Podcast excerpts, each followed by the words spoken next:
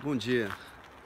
Hoje é 15 de novembro e está acontecendo manifestações no Brasil, sobretudo em Brasília, contra a corrupção.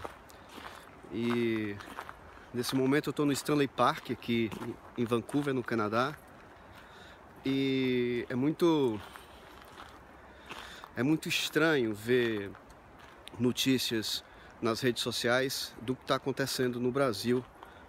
E o padrão é completamente diferente é, comparado à realidade aqui do Canadá. Hoje é domingo e eu escolhi vir visitar o parque, está fazendo sol. E a gente observa muitas famílias, muitas crianças visitando o aquário, visitando os caminhos de dentro do parque.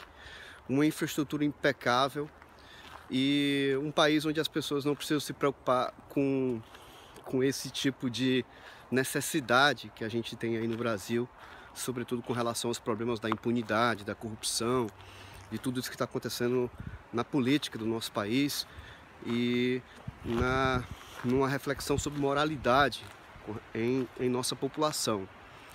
E é, é, é, é importante vir visitar esses lugares porque a gente tem uma capacidade de comparar até mesmo um banco de rua, uma calçada contínua, é, todas as casas é, praticamente são do mesmo tamanho, não existe rico aqui, também não existe pobre, é como se fosse uma classe média alta e as pessoas são educadas, são tranquilas, o sistema de transporte funciona, a universidade é um espetáculo, a universidade, a integração é, com a natureza, com os rios, com o mar e com a própria paisagem e urbanismo das calçadas. Para onde você olha, tem uma praça, tem um bosque, tem, tem beleza e tem acessibilidade. Então é uma cidade completamente projetada para as pessoas, para as crianças e para os idosos. Então, é, nesse, nesse 15 de novembro, é, fica uma reflexão para o brasileiro que não tem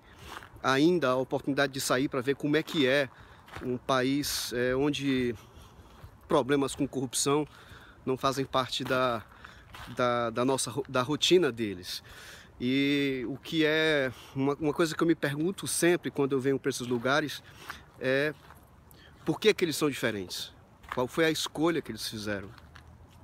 E, por que, que nós não temos essa capacidade ainda de escolher o que é melhor para os nossos filhos? Tá? Então fica aí essa, essa reflexão, esse desabafo e a gente, eu espero que, que para as próximas décadas o brasileiro possa fazer uma escolha melhor para o seu país. Um bom dia.